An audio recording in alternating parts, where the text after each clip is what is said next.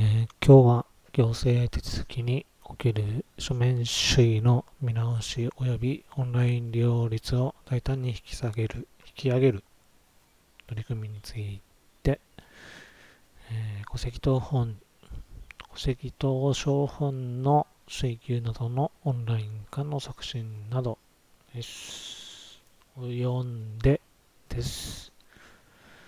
えー、加工しています。内閣府第1回デジタルワーキンググループ令和3年9月8日水曜日リンクを貼っておきます。議題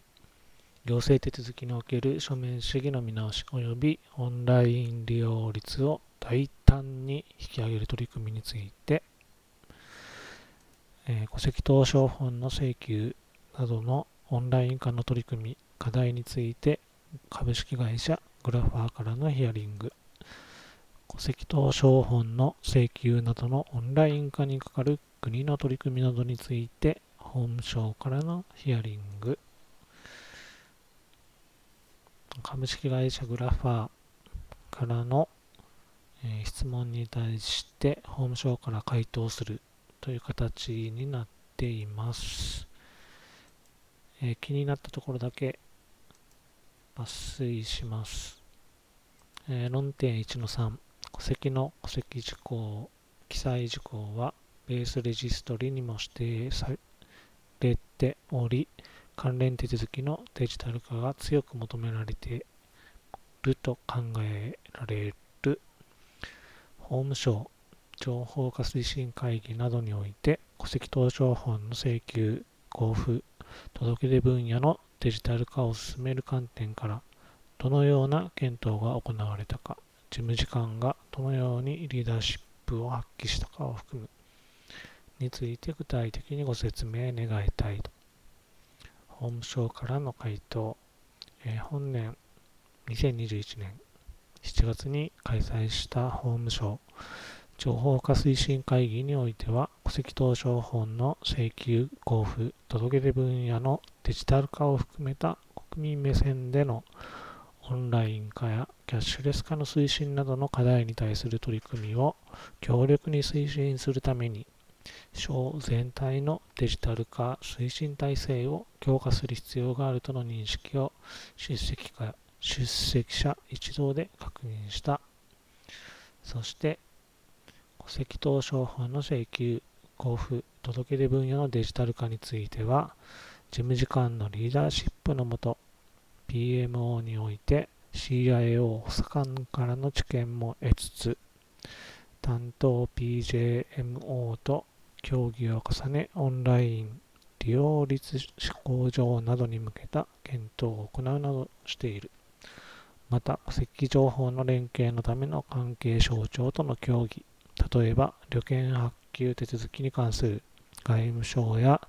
内閣官房番号制度推進室との協議や年金手続きなどの社会保障手続きに関する厚生労働省との協議などにあたって相談を受けるなどしていると。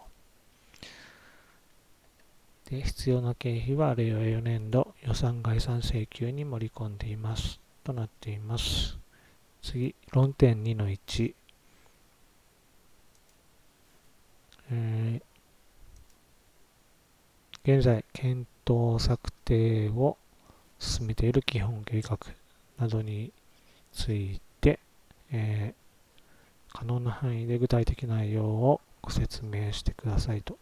目標については狭い意味でのオンライン利用率にとどまらず、コンビニ交付や情報連携により、戸籍謄商本の添付が不要になる件数も考慮し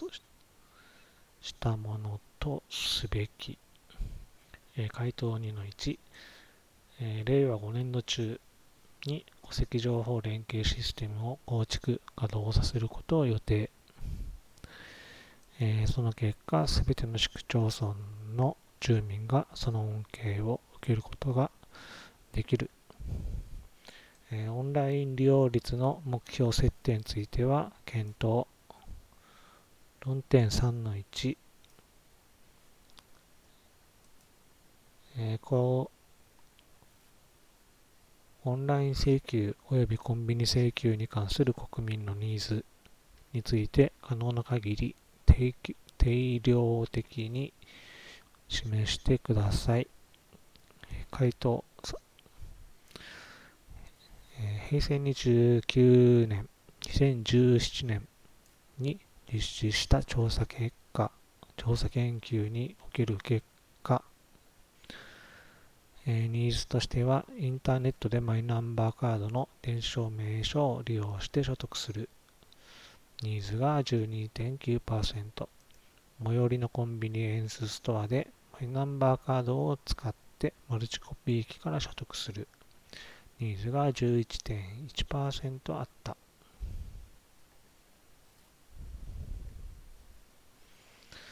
えー、次、論点3の2。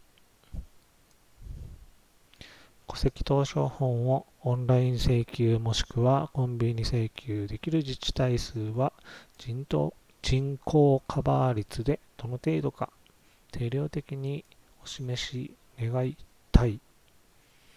えー、回答えー、本年、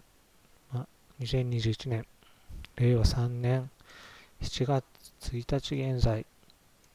1896市区町村のうち17市区町村0.8%であり、本籍人口は約250万人で全体の2%。えー、コンビニ交付に関しては、えー、1896市区町村のうち693市区町村、えー、約36.5%、えー、人口比で約55%前後であると推計。えー、論点3の3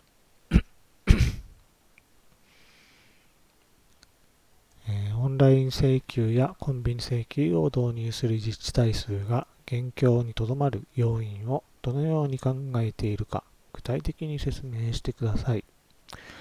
続けて論点3の4、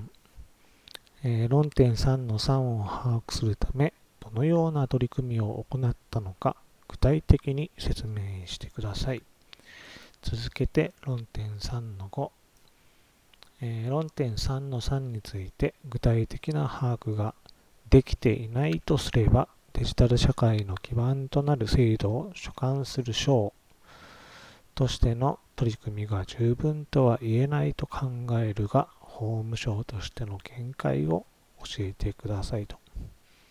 えー、回答は3の3から5まで一括でされています。えー、市区町村において戸籍事務に従事する職員にヒアリングしたところ、オンライン請求についてはコンビニ交付に比べ交付までに時間がかかることから住民からのニーズが高くない戸籍事務のためだけにオンライン請求を受け付ける環境を構築することに意義が見出せない。えー、コンビニ交付については、オンライン請求に比べ比較的普及が進んでいるところ、特に地方の小規模自治体については、本責任が必ずしも住住民とは限らず、導入することが当該自治体の住民の利便性の向上に資するものとは言えないことから、予算措置の優先順位が低い。次、論点3の6。オンライン請求やコンビニ請求を実現した自治体においても、必ずしもオンライン請求やコンビニ請求の利用状況はそれほど多くないが、その要因をどのように考えているか具体的に説明願いたい。え回答3の6、えー、オンライン請求を導入している自治体において、現在、紙の証明書を郵送で返信する方式、または自治体の窓口で交付していることから、コンビニ交付と比較して交付までの時間がかかることが要因として挙げられている。次、論点3の9。ー、戸籍のオンライン請求が制度上可能となっている旨を把握していない自治体職員もいるとの課題が示されている。オンライン請求が可能であることなどについて自治体への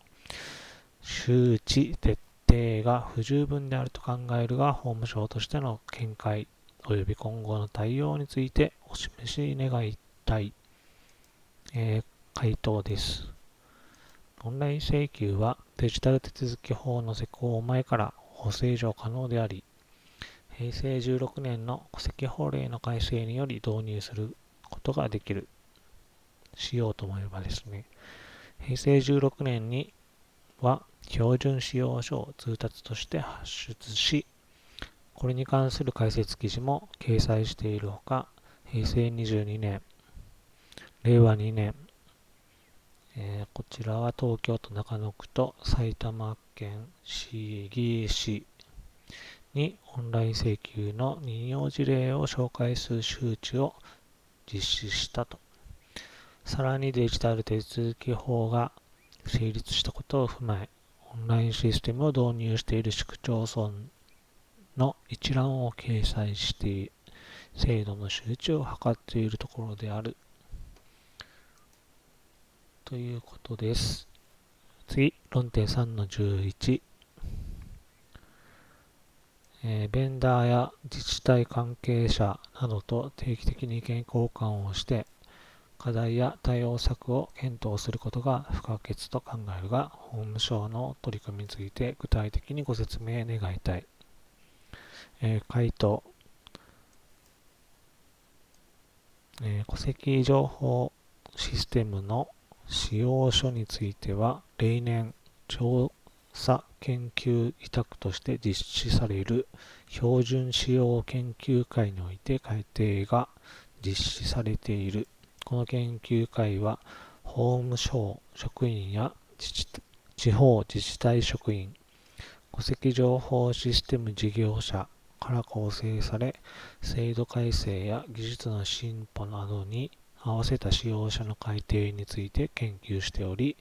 定期的な意見交換が実施されているところである。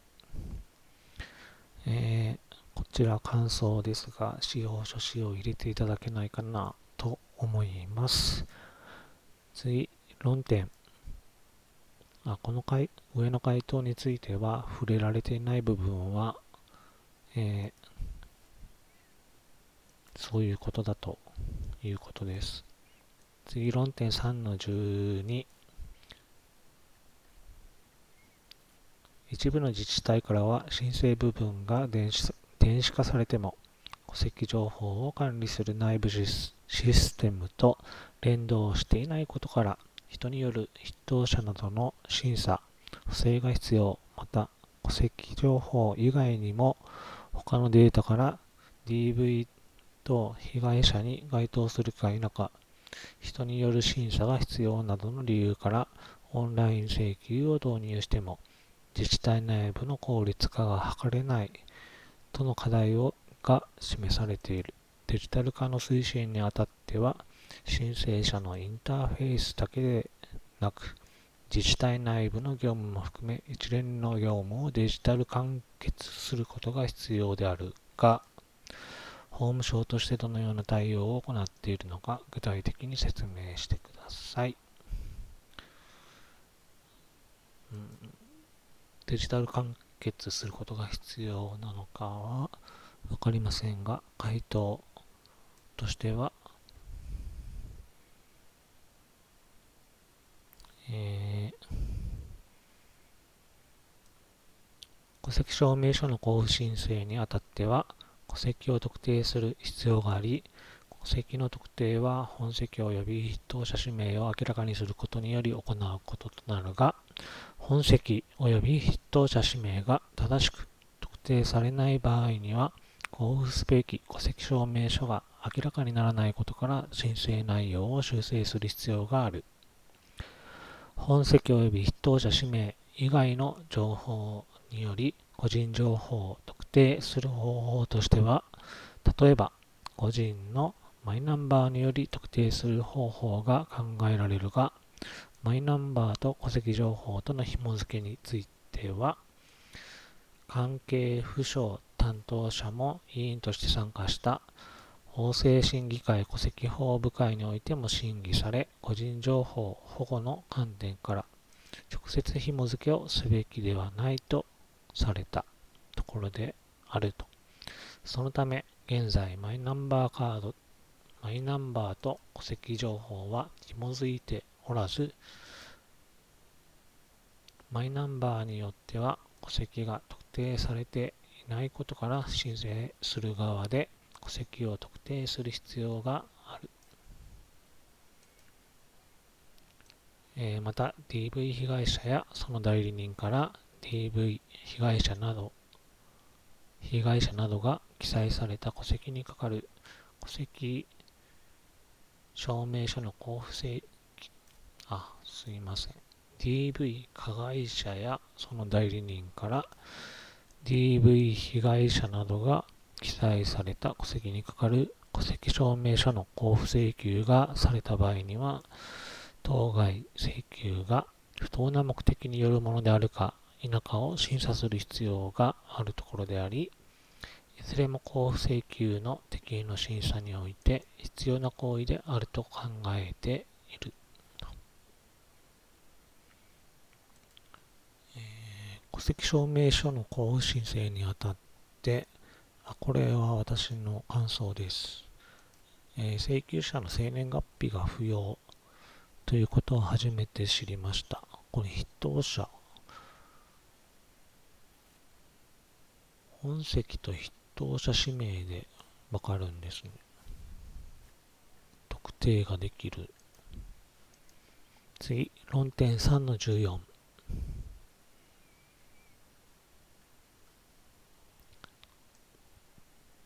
えー、埼玉県戸田市ではグラファー社と連携した上で自治体内部における審査業務のデジタル化の実証実験を行っている。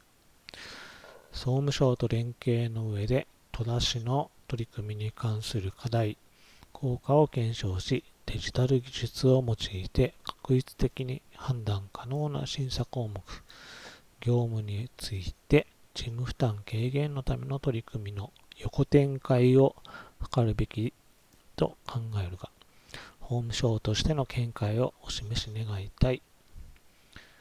えー、回答、有益な情報があれば、ぜひお聞き、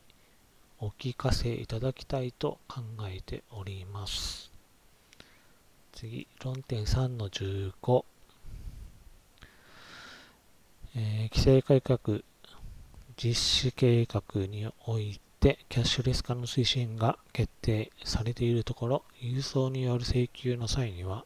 手数料を定額小為替で納付するよう求める自治体も多数ある実態を踏まえると、自治体任せにするのでは、デジタル社会の基盤となる制度を所管する省としての取り組みが十分とは言えないと考えるが、法務省の見解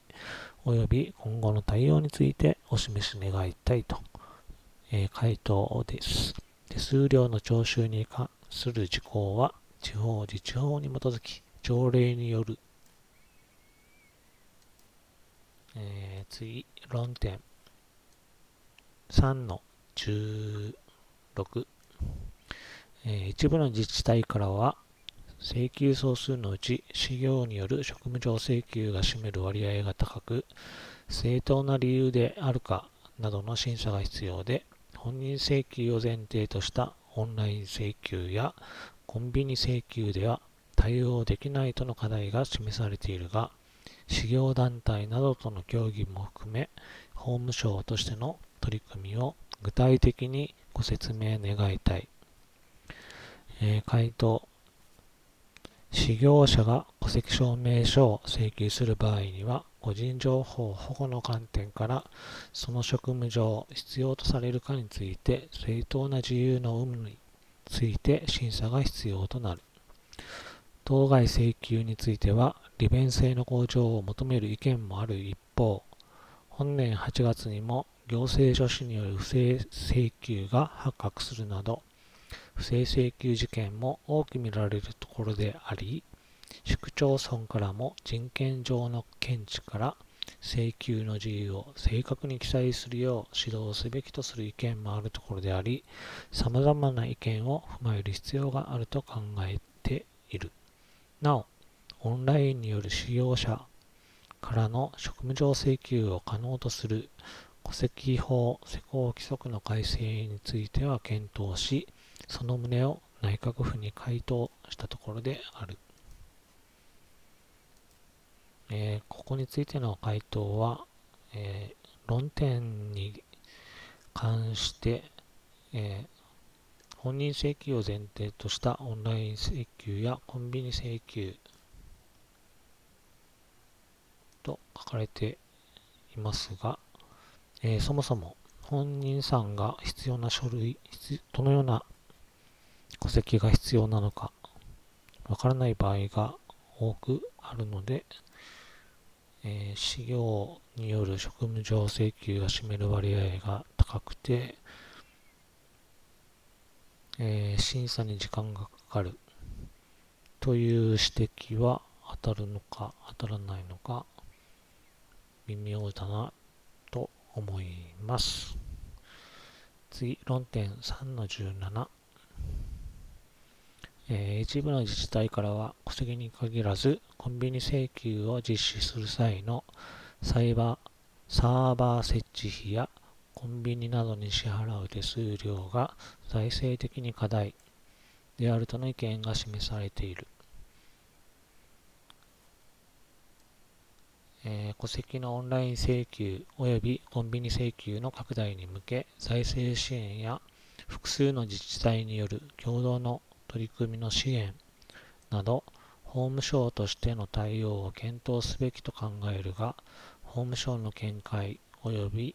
今後の対応についてお示し願いたい。えー、回答としては関係府省と相談。えーここは沖縄県だと、え中部広域園、北部、南部で分けてもいいのかなと思います。次、論点4の1、行政手続きにおける戸籍謄商本の添付省略、えー、戸籍の届け出による戸籍謄商本の添付省略、本籍地以外での戸籍謄商本の発行、それぞれにつき検討状況及び課題、並びに実現に向けた今後のスケジュール。について具体的に説明してください。回答。えー、行政手続きにおける戸籍謄商本の添付省略、えー、以下の2通りの実現方式について現在設計開発を行っている1、マイナンバー制度に基づき、情報提供ネットワークシステムを通じて戸籍情報法を提供する方式。え改正戸籍法不足第1条第5号による施行日、導入を目指し、の導入を目指して開発中である。え開発テスト令和4年度まで情報提供用個人識別符号所得令和4年度連携テスト令和5年度運用開始令和6年3月次電子的な戸籍記録事項の説明証明情報をオンラインで提供提供する方式、えー、令和6年度中の導入を目指して設計中である。えー、運用開始は令和6年度以降。次、戸籍の届け出による戸籍謄商本の添付省略について、えー、開発テスト令和4年度まで、連携テスト令和5年度、運用開始令和6年3月の予定。次。本籍地以外での戸籍謄本の発行、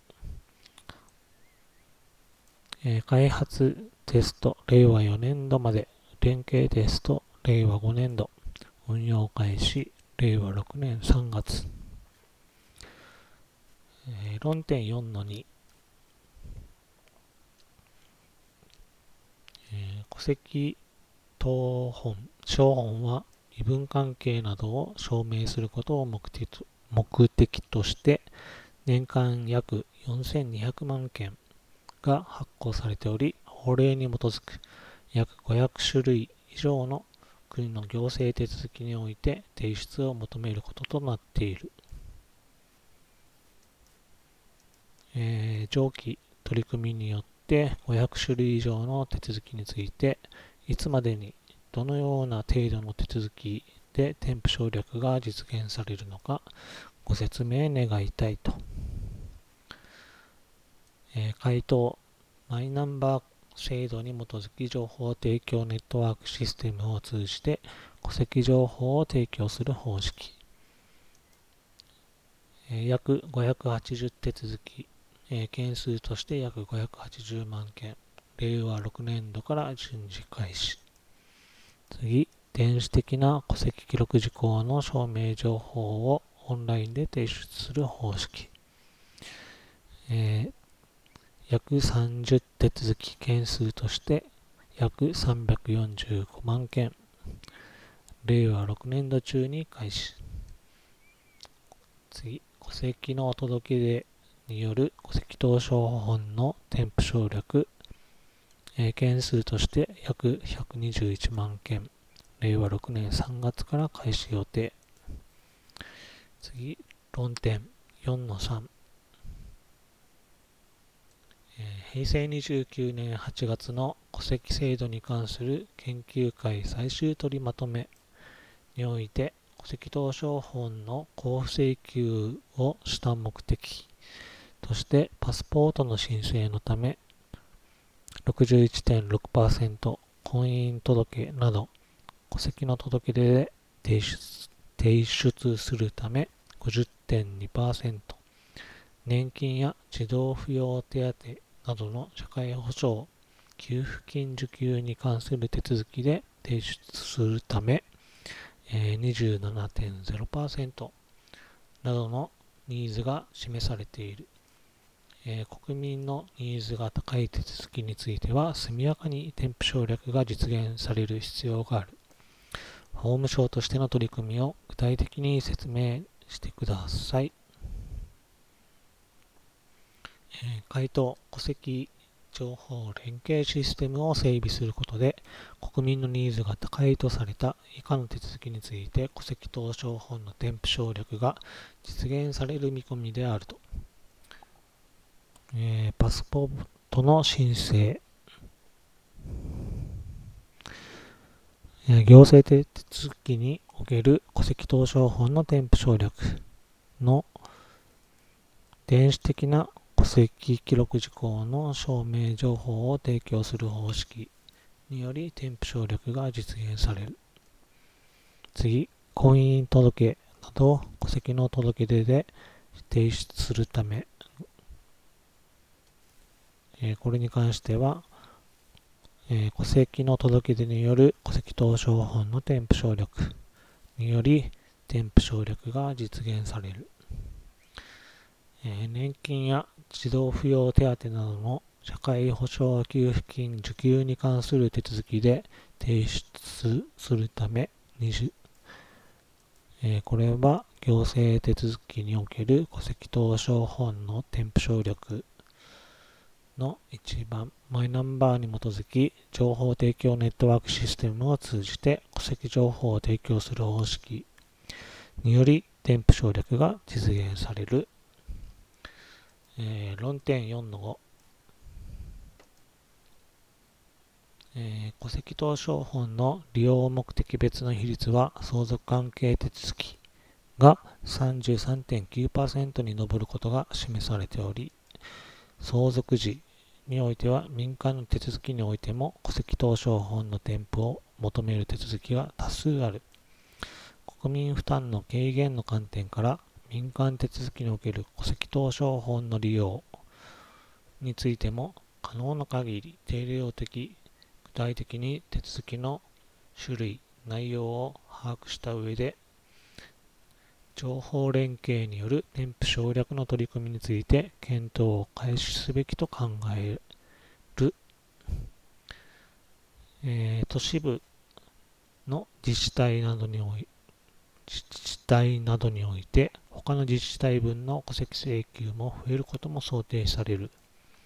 えー、こうした問題について法務省としてどのように考えているかお示し願いたい、えー、回答、えー、デジタルガバメント実行計画の死亡相続ワンストップサービスにおいては内閣官房は戸籍情報連携システムの戸籍電子証明書を活用した法定相続人の特定にかかる遺族などの負担軽減策について法務省と検討を行うとされており引き続き内閣官房の検討に協力していきたい。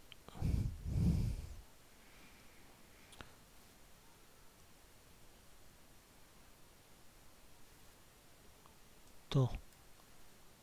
えー、人口が集中する都市部の自治体などについおいては、他の自治体の戸籍謄本の請求が増えることも想定されるところではあるが、国民の利便性向上のため、都市部の自治体などの理解を得つつ、所要の検討を進めると。えー、感想です。えー、戸籍謄本の交付がオンラインで請求され、たくさん請求されると自治体の収入になって、えー、いいんじゃないかなと思ったんですが、単純にそんな簡単なことではないのかなと思いました。次、論点5の1、えー、平成16年から制度上可能となっているにもかかわらず、現在導入している自治体はないことについて具体的な要因を説明してください。もう一個、論点5の2、えー、具体的な把握ができていないとすれば、えー、法務省としてその見解をお示しください。えー、回答、届け出のオンラインシステムを導入しない理由について、えー、1つ目、オンライン届出と紙の届出が混在することとなり、処理が複雑となる。2つ目、オンライン届出情報の多市区町村への送付や添付資料の確認など検討課題が多い。戸籍のオンライン届出については、届出人や承認についても電子署名が必要であるなど、届け出を行うまでのハードルが高く、現実的でない。えー、婚姻届け出などですかね、承認というのは。えー、これは商業登記でも最初見られるところです。次、論点5の3。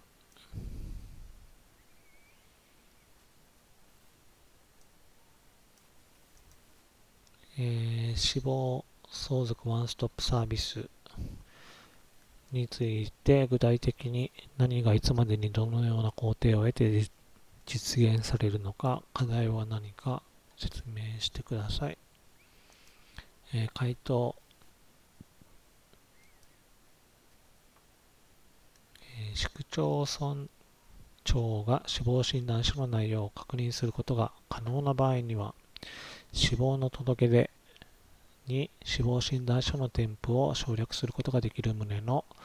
戸籍法施行規則の改正を本年4月に実施、